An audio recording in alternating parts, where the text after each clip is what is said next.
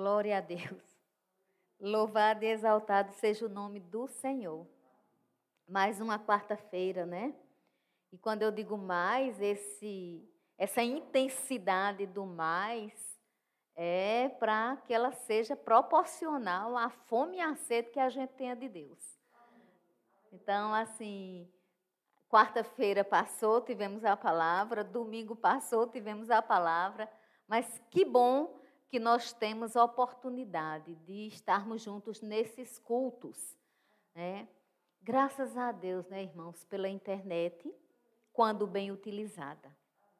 Graças a Deus pela possibilidade de comprarmos né, toda, todos os instrumentos necessários que propiciem. Graças a Deus pelas pessoas que se prontificam, que se voluntariam trabalho de Deus é um trabalho voluntário. Isso por si só já causa no inferno uma confusão. Num tempo onde tudo é por dinheiro, as pessoas têm cifrão nos olhos, em sua maioria. Entender trabalho voluntário é para os grandes. Tanto é que as próprias empresas hoje, e aí eu já falo com o meu lado de recursos humanos, é, uma formação que eu tenho e que eu gosto muito também. É, as empresas hoje, elas já olham o perfil né, das pessoas e quando veem que elas são voluntárias, já faz um diferencial, já fala sobre a pessoa. É, evidentemente que vai ser, vamos dizer assim, averiguado, né? Porque seria muito fácil Qualquer pessoa coloca lá é, voluntário disso, voluntário daquilo. Deve haver e tem como se fazer uma averiguação. Mas um coração voluntário é um coração com Deus entronizado. Porque quando a gente faz as coisas e se movimenta em prol de outro, ou de alguma causa, e a gente não está visando uma recompensa por si só, é muito grande. Isso também não quer dizer, amados, que é, as igrejas, quanto instituições, elas não tenham é, que ter a meta ou o objetivo de abençoar os voluntários também. Mas eu trouxe numa perspectiva de entrega, na forma da gente se entregar ao Senhor. Quando eu me entrego ao Senhor, e eu digo: Eis-me aqui, Senhor, eu estou disponível para o trabalho do Senhor. Então, amados, vou lhes dar um exemplo. É, Para mim, vir todas as quartas e todos os domingos e ministrar, não é fácil, não. As pessoas podem pensar, às vezes, né? Não estou dizendo vocês aqui, mas eu estou dizendo que às vezes as pessoas pensam, ah, mas é muito bom pregar. É... Não, mas não é ruim, porque tudo que a gente faz para o Senhor é bom. Agora, tem que ter tempo, tem que ter estudo, tem que parar, tem que ter momentos a sós com Deus, porque púlpito não é lugar da pessoa e falar do seu eu, do seu achômetro, do que pensa, disso, isso. Você pode até emitir uma opinião sua quanto filho de Deus, mas desde que tenha um respaldo bíblico. Então, tudo isso, amados, tem uma dedicação tem uma entrega e não é fácil. Eu já conversei muito, quando eu converso com outros ministros, eu tenho uma vantagem que eu considero muito importante para mim, é que ministro itinerante, o que é um ministro itinerante? É aquela pessoa que ela não tem uma igreja local no sentido de é, organização, dela ser a pessoa que lidera, certo? Ela congrega numa igreja local, mas ela é ministro ou ministra itinerante. Ela fica viajando para um canto, essa pessoa vai para um canto, vai para outro, faz eventos. E a gente sabe que tem um, uma, um cansaço de viagem, disso e daquilo, mas, amados, olha, quando chegam nas igrejas, é a melhor coisa do mundo é o ministro itinerante. Porque o ministro itinerante, ele vai passar lá uma vez, vai falar bem, assim, o que Deus mandar, mas dentro de um contexto de é, exortação, de profecia para edificar, exortar, consolar o povo. Aí muitas vezes fica os pastores locais é, como se fosse assim, ah, a palavra do ministro tal, da ministra tal, foi boa demais. Por quê? Porque os pastores locais, eles têm vara e têm cajado. Eles que sabem dos problemas das igrejas locais. Eles que sabem, né, quais são os carrapichos que eles têm que tirar das ovelhas. Então, enfim, vocês é, nessa noite eu estou trazendo eu, você, para a gente ter uma compreensão de nunca olhar as coisas por um lado só. Já eu digo sempre, isso não só sou eu que digo, não. Todos nós, ministros, quando conversamos, falamos um pouco sobre isso. É muito bom, passa-se numa igreja e se profetiza e se ministra, mas está lá as coisas da igreja para o pastor local. Só que também é muito bom quando o pastor local, quando a liderança local já foi um pouco itinerante, porque ele também vai ter uma visão mais ampla, ele vai ter uma visão é, de maior acerto, porque ele já experimentou o, o ônus e o bônus de ser itinerante, e agora ele vai experimentar ônus e bônus de ser liderança local. Então era muito bom que sempre que alguém ousasse pastorear, que fizesse esses estágios. E Deus, é, eu, eu nasci, eu digo quando eu nasci de novo, eu já nasci pregando o Evangelho.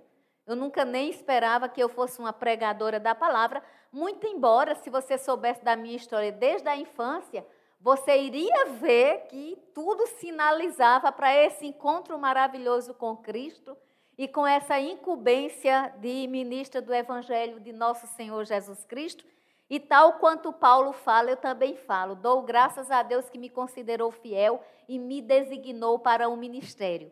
Quando eu estava no ventre da minha mãe, eu fui poupada da morte. E eu fui poupada da morte porque a vida me proclamava o seguinte: anuncia a graça, anuncia a vida, anuncia que Deus é bom, proclama a graça, que Jesus morreu na cruz para salvar os pecadores.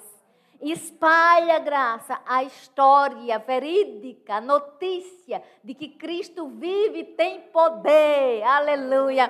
Tenho certeza, mas se você tivesse é, conhecimento da minha história desde a raiz, não, não tem outra interpretação.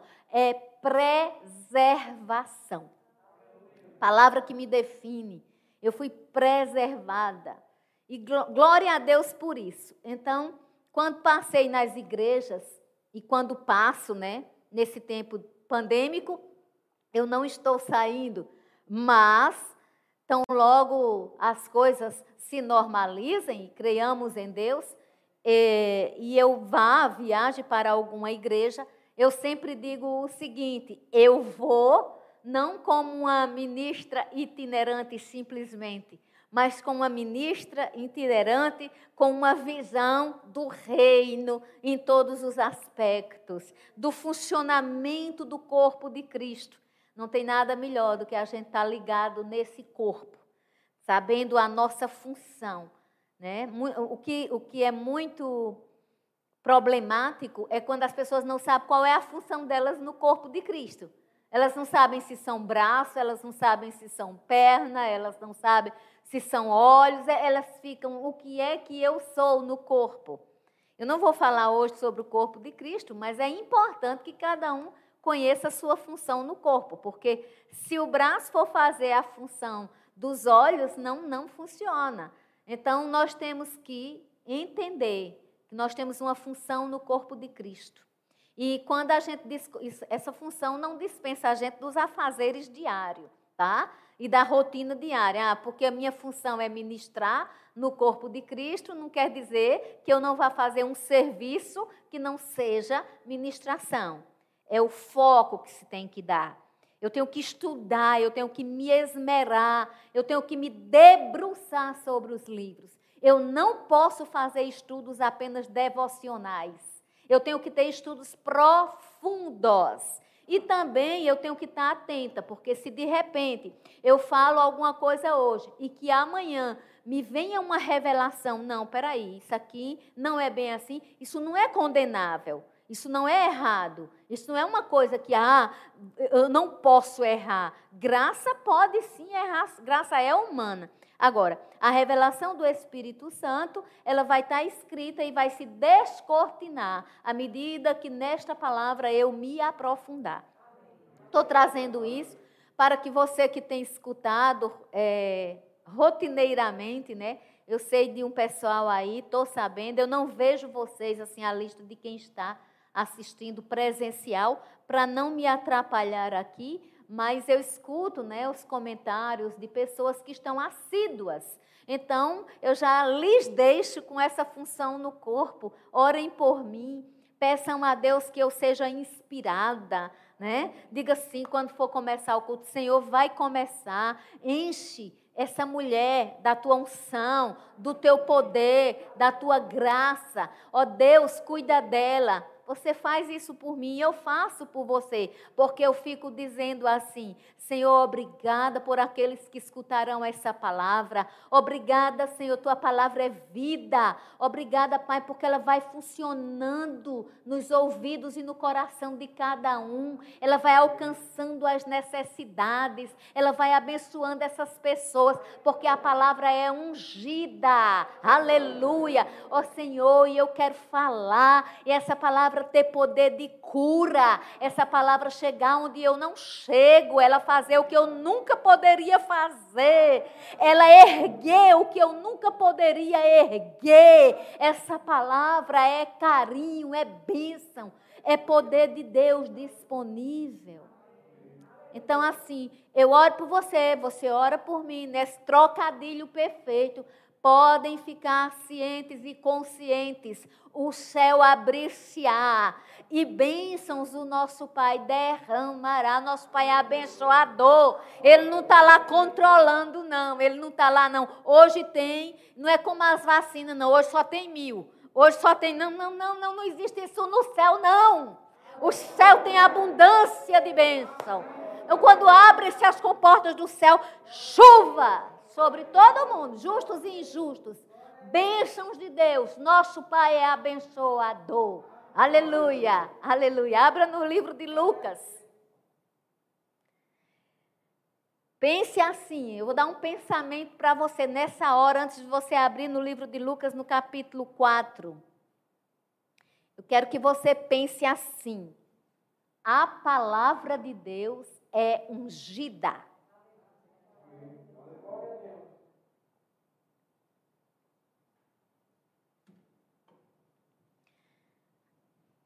A palavra de Deus é ungida.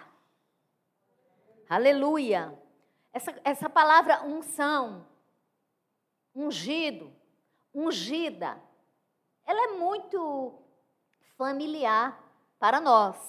Mas quem está ministrando internet tem que ter um zelo muito grande.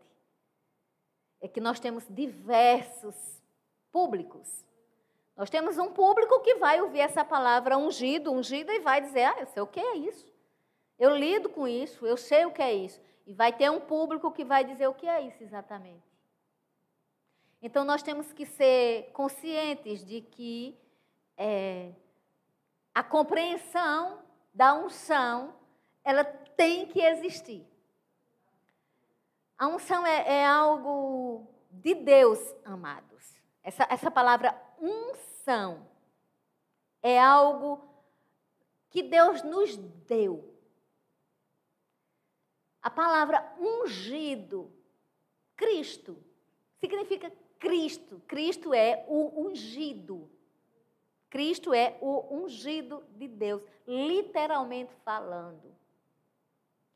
A unção no Velho Testamento era representada por óleo. Por um óleo. No Novo Testamento, ela também se representa por um óleo. Pode ter, pode ter, não é pecado ter, não. Agora, no contexto do Novo Testamento, a referência maior é para usar para os enfermos. Porque no contexto do Novo Testamento, o Espírito Santo é a unção. Então a representação simbólica, ela não tem a mesma é, valoração, não no sentido de real valor, mas de chamar a atenção, quanto no Velho Testamento. Porque no Velho Testamento, somente três classes de pessoas eram ungidas. As pessoas que eram ungidas no Velho Testamento eram os reis para governar. Veja que unção vai falar de uma coisa chamada identidade. Por quê? Porque existiam as pessoas no Velho Testamento, mas quem fosse ter a identidade de um rei precisava ser ungido. Foi isso que o profeta Samuel fez. Ele ungiu Davi para ser rei de Israel. A unção, ela vai identificar você. Ela tem essa, essa, essa força de identificação.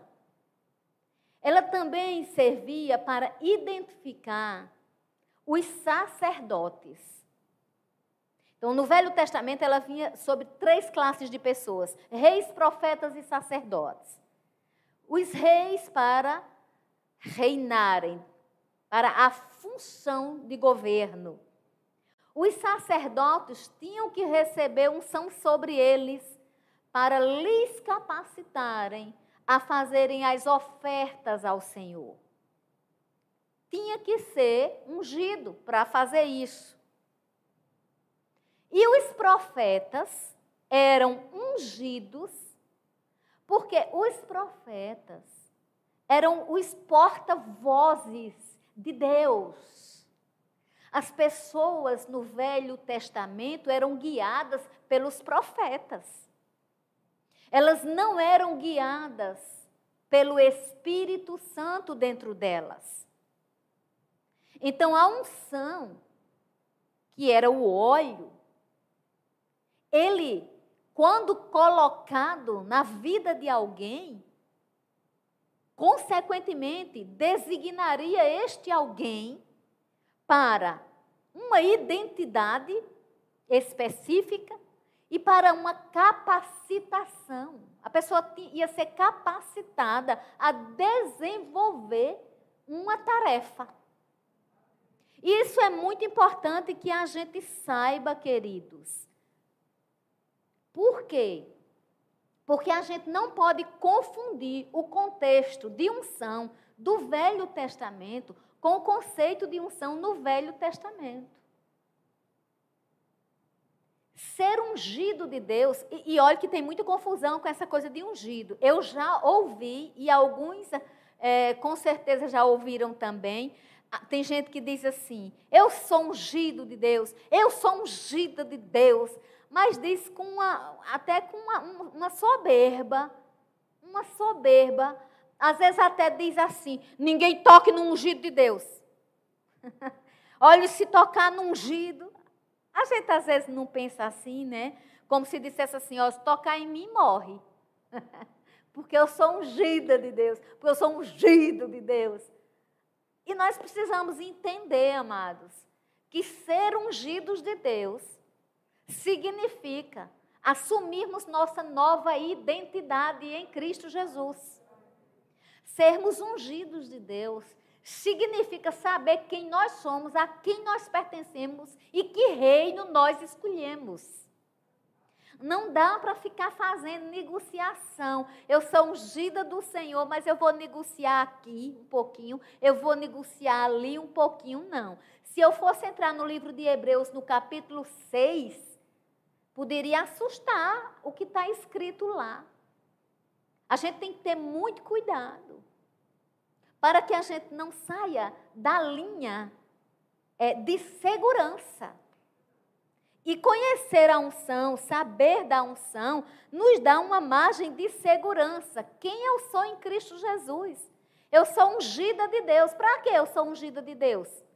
Para eu pregar nas quartas-feiras e nos domingos? Também. Mas não é só por isso.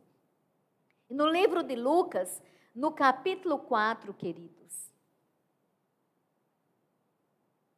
E o que eu acho também tremendo em, em Deus é que a unção também significa separação. Certo? As pessoas ungidas são pessoas separadas por Deus para o próprio Deus. Então, quando as pessoas no Velho Testamento eram ungidas, elas eram separadas para Deus, elas eram identificadas com funções e elas tinham habilidades para exercerem essas funções. E essas três classes de pessoas, Jesus Cristo tomou sobre si. Não foi, ele não tomou sobre si só as nossas dores. Jesus Cristo é rei, profeta e sacerdote. Aleluia. Essa revelação é o que faz com que a gente comece a compreender a nossa responsabilidade de entender unção. Para que a gente não fique usando o nome, eu sou ungido por isso, sou ungido. Quem é ungido nem precisa estar dizendo. Basta estar é, executando, fazendo. Os ungidos do Senhor, eles, eles têm um selo, que é o selo do Espírito Santo. E esse selo do Espírito Santo é que faz a distinção entre o reino de trevas e o reino de luz. No capítulo 4, no versículo 18, Jesus está falando sobre ele. E ele diz: O Espírito do Senhor está sobre mim, pelo que me ungiu para evangelizar os pobres. Enviou-me para proclamar libertação aos cativos e restauração da vista aos cegos, para pôr em liberdade os oprimidos. Se unção não fosse tão importante, o próprio Jesus aqui não citava o profeta Isaías, não falaria sobre ele mesmo na convicção, o Espírito do Senhor está sobre mim, pelo que me ungiu. Jesus só fez os milagres por causa da unção sobre ele. Está escrito. Ele me ungiu para quê? Para evangelizar, para proclamar libertação a cativo, para restauração de vista aos cegos, para pôr em liberdade os oprimidos. Para isso, Jesus foi ungido. Jesus rei, Jesus sacerdote e Jesus profeta das nações. Há uma confusão muito grande, eu não vou adentrar muito sobre isso, mas existe uma confusão muito grande na, no corpo de Cristo sobre o papel dos profetas do Velho Testamento e o papel dos profetas do Novo Testamento. O papel do profeta no Velho Testamento, ele era ungido para guiar o povo de Deus. O profeta dizia: faça isso, não faça isso. Deus se agrada disso, Deus não se agrada disso. Por quê? Porque era incumbência para eles. Tanto é que você tem o exemplo do profeta Jeremias, tornou-se com o apelido de profeta chorão. Por quê? Porque ele tinha, ele se compadecia do povo. Você vê o profeta Daniel, o quanto ele falou coisas que já aconteceram na história da humanidade, que estão acontecendo na história da humanidade e que acontecerão. Os profetas eram imbuídos de autoridade para dizer o que devia ser feito, o que não devia, o que aconteceria, o que não aconteceria. São os profetas da velha aliança. Tem gente que ainda hoje é tão viciado nos profetas da velha aliança que esquece de receber a palavra dessa profecia. Mudou, amados. Você hoje não pode ser mais guiado por profetas. Porque aí vai virar, sabe o que? Manipulação, bruxaria, feitiçaria. Nós temos o Espírito Santo dentro de nós para nos guiar. Hoje o Espírito Santo quer falar conosco. O Senhor fala através da Sua palavra, o Senhor fala dentro de nós através da voz interior do coração. Nós precisamos entender que a função. Graça, você acredita que existe profeta? Você poderia me fazer essa pergunta. Graça, você acredita que existe profeta ainda hoje no Novo Testamento? Claro que sim. Existe. Existem cinco dons ministeriais apóstolos, profetas, evangelistas, pastores e mestres. Estes cinco dons ministeriais não tem quem me convença que saíram da igreja. Se ele deu à igreja, porque era que ele ia tirar da igreja. Existem. Agora, o que não existe é um crente, uma pessoa que diz que nasceu de novo em Cristo Jesus, tudo que for fazer querer uma palavra profética. Isso não existe ou não deveria existir. Por quê, meus amados? Porque é como se você tivesse Deus dentro de você, não desse atenção ao que ele está dizendo ou acreditasse nele só quando ele mandasse recado para você. Você imagina num casamento, um marido e uma mulher, quando quer se comunicar, mandar recado um para o outro, significa que a coisa está muito boa, não. Não é verdade? Pais e filhos. Os pais querem dizer uma coisa para um filho, aí às vezes não tem coragem, diz a mãe. Vai, fala ali, covardia, não estabelece diálogo com os filhos. Deus não é assim, amados. E vice-versa também. Deus não é assim. Deus, amados, ele quer diálogo com os filhos. Ele não manda recado, ele quer falar com você. Ele quer falar comigo. Eu escuto Deus dentro de mim. E nós precisamos estar sensíveis para isso. A função do profeta, eu não vou falar, mas para vocês terem ideia, o maior exemplo foi Paulo. Paulo teve vez de chegar em lugar e o, e o profeta dizia assim: Ó, oh, Paulo, tu vai para. Ágabo dizia assim: Tu vai, ó, mas sabe, está vendo esse cinturão aqui, ó? O que fizeram, o que eu estou fazendo aqui com esse cinturão, vão fazer com você. Paulo viu, respeitou, acatou, entendeu que Ágabo era profeta, mas não desistiu da viagem, porque Deus tinha dito que ele iria, enfrentasse o que enfrentasse, mas Deus tinha dito. Então ele não foi guiado pelo profeta. É muito sério. Eu, eu um, outro dia, aprove, se aprover no coração de Deus, eu vou falar mais sobre isso. Mas deixa eu seguir o curso do Rio aqui. Amém? Então, nós temos que entender, ponto, quando Pedro, lá no livro de Atos, foi falar de Jesus, no discurso dele, ele diz: Como Deus ungiu a Jesus de Nazaré com Espírito Santo e com poder, o qual andou por toda parte, fazendo o bem e curando todos os oprimidos do diabo, porque Deus era com ele. Como Deus ungiu a Jesus de Nazaré. Então a unção é algo que é nossa por parte de Deus. No Velho Testamento simbolizava-se com um óleo. No Novo Testamento você pode colocar a palavra Espírito, Espírito de Deus, poder. Quando eu digo estava no poder, eu estou dizendo estava na unção. Quando eu digo estava na unção, eu estou dizendo estava no poder. Se eu digo assim, a unção está falando, eu estou dizendo o Espírito Santo está falando. Olha que coisa tremenda, é por isso que o livro de Hebreus diz que nós da nova aliança temos a aliança superior.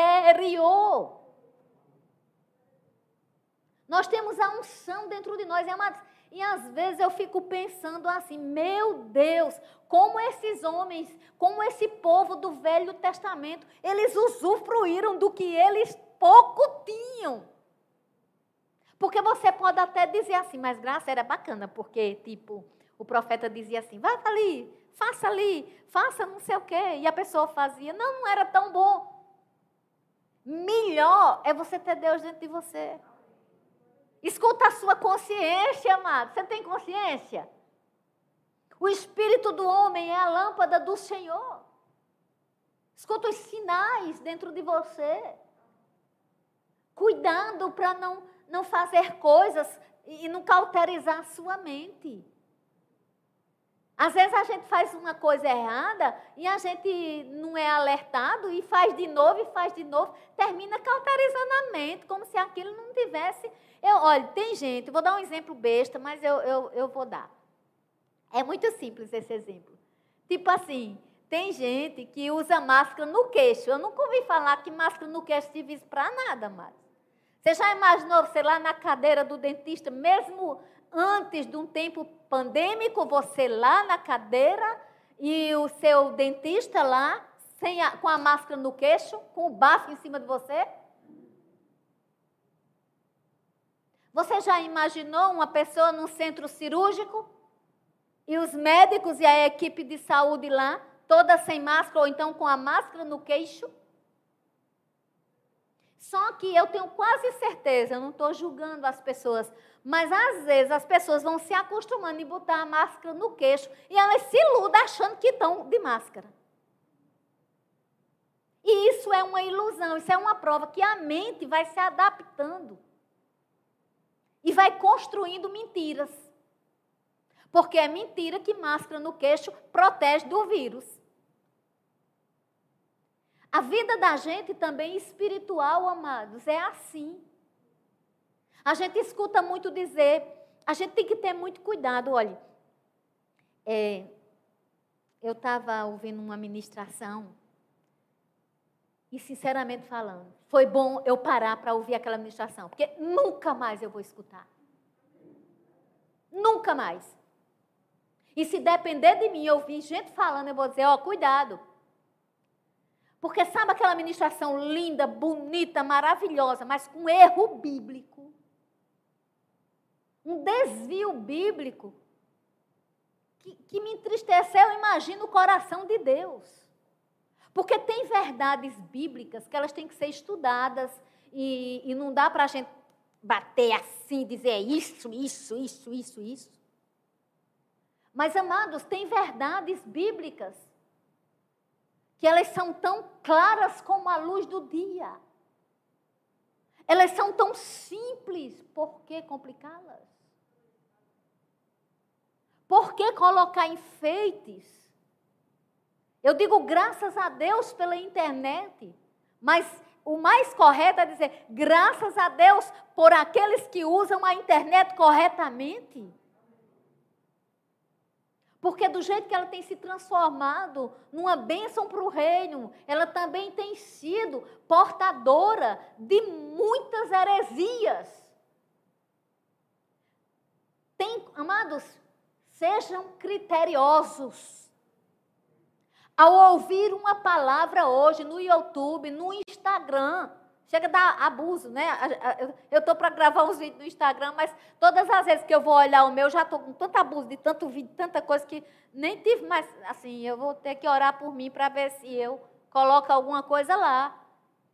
Porque também esses espaços que a gente vai deixando, né? Eles vão sendo ocupados e sabe Deus por quem. E eu não estou querendo ser melhor do que ninguém aqui, mas eu, eu aprendi na minha vida no cristianismo, eu aprendi na minha vida com o Senhor, amados, a confiar somente nele, a esperar nele. Eu não tenho respostas para todas as perguntas de vocês.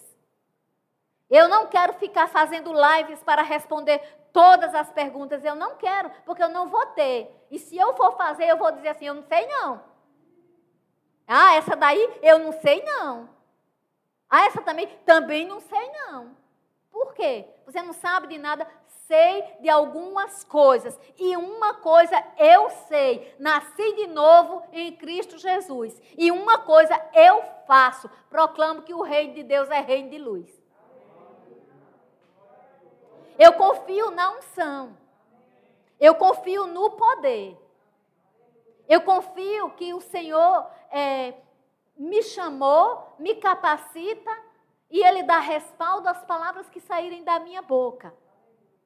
E eu vou, eu vou confiar nisso, amados, porque eu sei porque sei. Eu estava pensando na minha história de vida esses dias, eu acho que eu falei inclusive com Luciana domingo, não foi? Eu contei um pedacinho para ela, assim, um trechinho. Né? Ela sabe muita coisa já, porque é amiga e irmã de longas datas presente do Senhor. Ela sabe de muita coisa, mas domingo, né, Lu? Eu trouxe à memória dela um trechinho, e um trechinho impactante, né?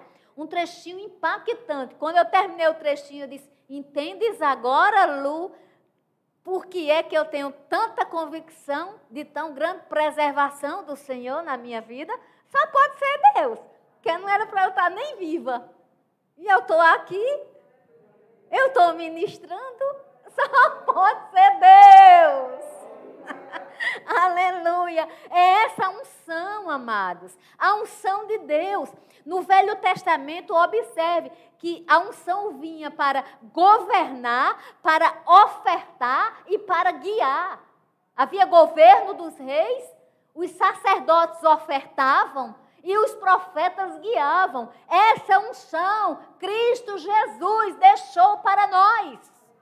No livro de Atos, queridos, é, não, no livro de João, João, acho que no capítulo 20 de João, diz que teve uma hora que foi dito, que, que Jesus disse assim para os apóstolos: recebam o Espírito Santo. E ali eles receberam o Espírito Santo numa experiência de serem regenerados. A unção regenera. A unção faz a gente nascer de novo. Então, quando você e eu confessamos Jesus como Senhor e Salvador da nossa vida, nós recebemos a unção para regeneração.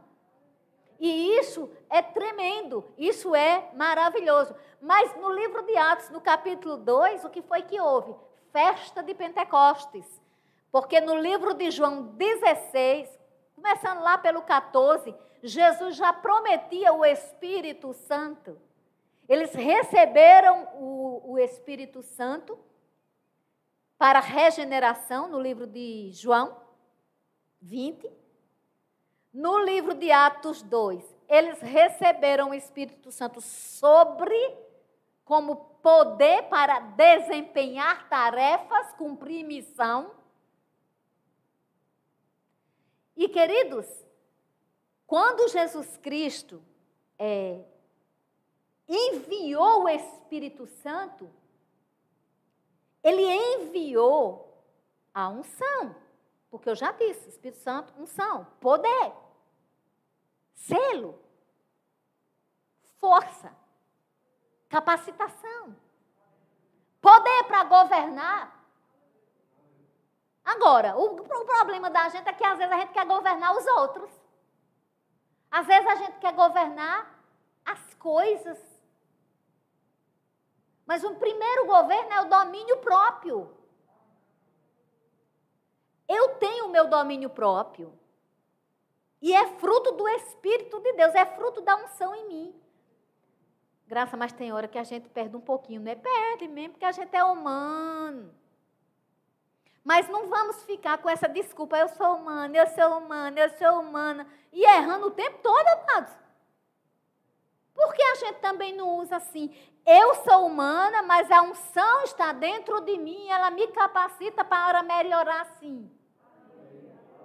Porque a gente não usa de dizer assim, não, eu estou na minha humanidade e eu sei que tem coisas que eu posso errar, mas uma coisa eu sei, a unção vai me guiar a unção vai me capacitar. Isso não quer dizer que eu não recebo uma palavra de um profeta, uma profetisa de Deus na terra. Posso receber. Agora, se vier profetizar para mim, eu vou julgar. A Bíblia diz. Não tem essa de dizer isso, isso, isso isso. Tem que ser julgado. Está em, tá em concordância com a palavra de Deus? Aleluia. Glória a Deus. Não está? Deixa para lá. Nós temos que entender Quando Jesus disse, o Senhor, o Espírito me ungiu. Ora, Jesus Cristo foi ungido, por isso que ele pôde governar. Mas no livro de Romanos está escrito que se pela morte de um só entrou o pecado, quanto mais, quanto mais, vejam bem, Adão pecou, o que foi que entrou na terra?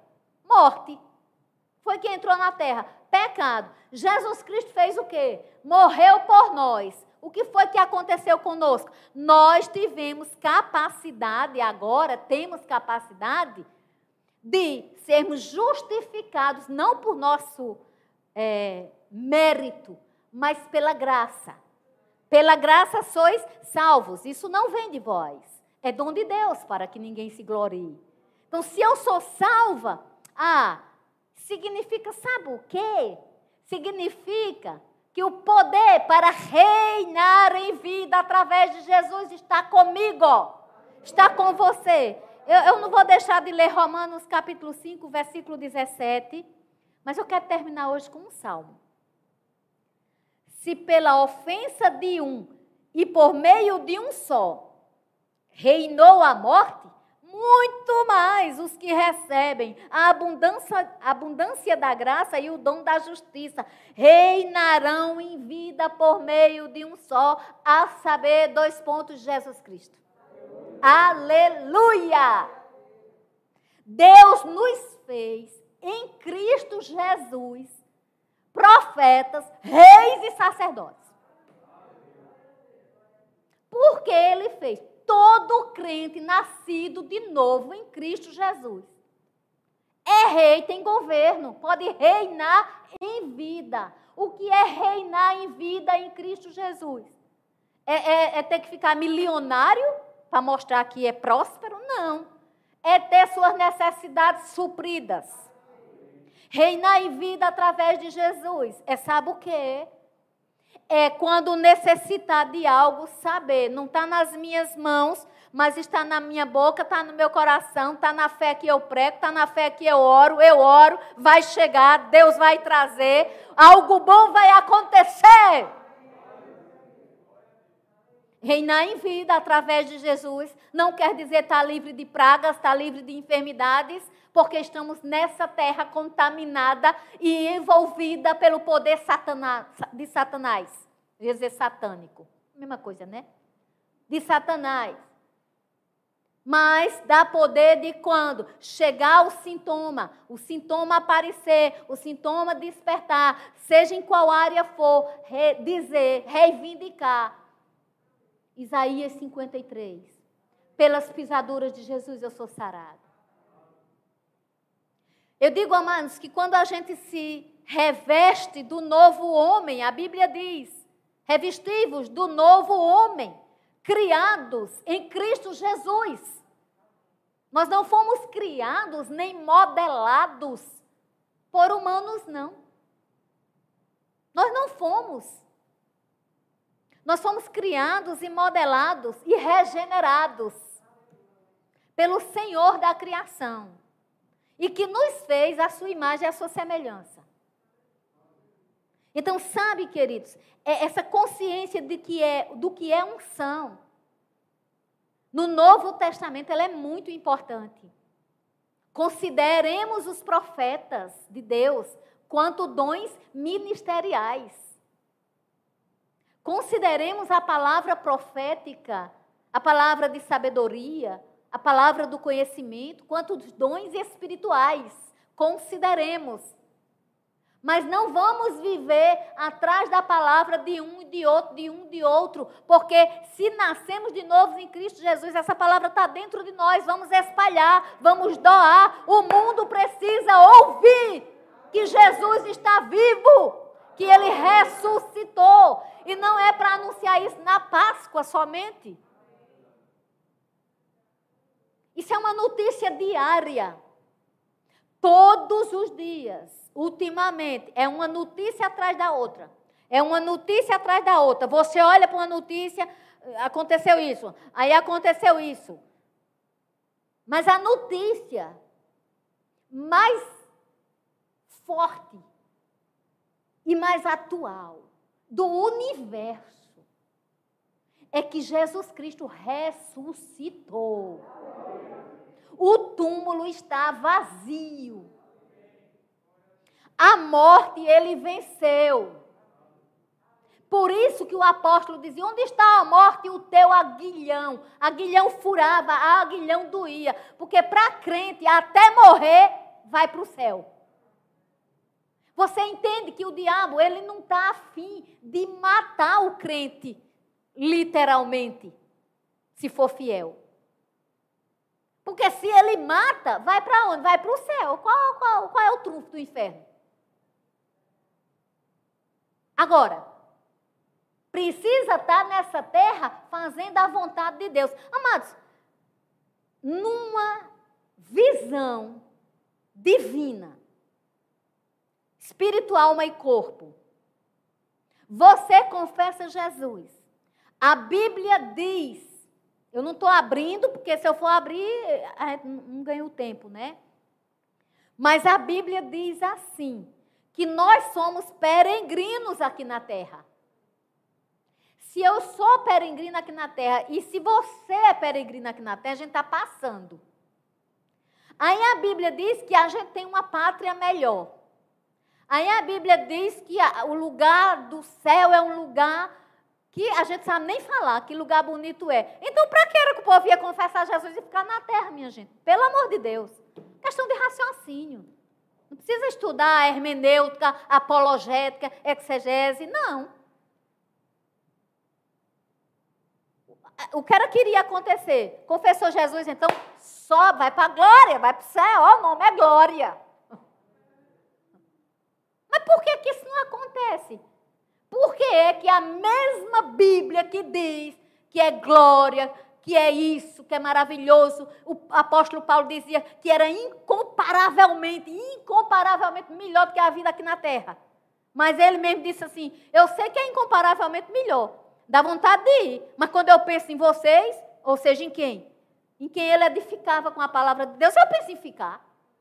Porque a mesma Bíblia que fala dessa glória incomparavelmente melhor é a Bíblia que diz que saciá-lo-ei com longevidade e lhe mostrarei a minha salvação. Ou seja, eu vou lhe dar vida longa para que você possa, até na sua velhice, dar fruto. Não existe aposentadoria para crente fiel, não, viu? Ah, eu vou me aposentar, então não vou mais pregar. Eu não, não, ao contrário. Plantados na casa do Senhor, florescerão nos átrios do nosso Deus, na velhice ainda darão frutos, serão viçosos, florescentes, para anunciar que o Senhor é reto, Ele é a nossa justiça e nele não há injustiça. Tem função todo o tempo para os ungidos. Amados, eu não vou lá porque não dá tempo, meu tempo. Ó. Mas, lá no Salmo 20, você verá uma frase fantástica. E para aquele cara escrever a frase inspirado, tinha que saber o valor da unção. Uns confiam em carros, outros confiam em cavalos. Mas eu, Salmo de Davi, eu farei menção do nome do Senhor meu Deus. Amados, isso é a consciência de unção forte demais. Era Velho Testamento. A unção só vinha sobre três pessoas, aliás, três classes de pessoas. E mesmo assim, um dos ungidos disse: uns confiam em carros. Por quê? porque era o que eles tinham. Outros confiam em cavalos, por quê? Porque era o que eles tinham. Mas eu, eu vou confiar no nome do Senhor. Eu vou confiar na unção. Eu não sei você, mas hoje é noite de você entender. Se Jesus é o seu Salvador, A unção ele lhe destinou. Ela está no seu coração. Transforme isso em fervorosa, em poderosa oração para a glória do Deus vivo.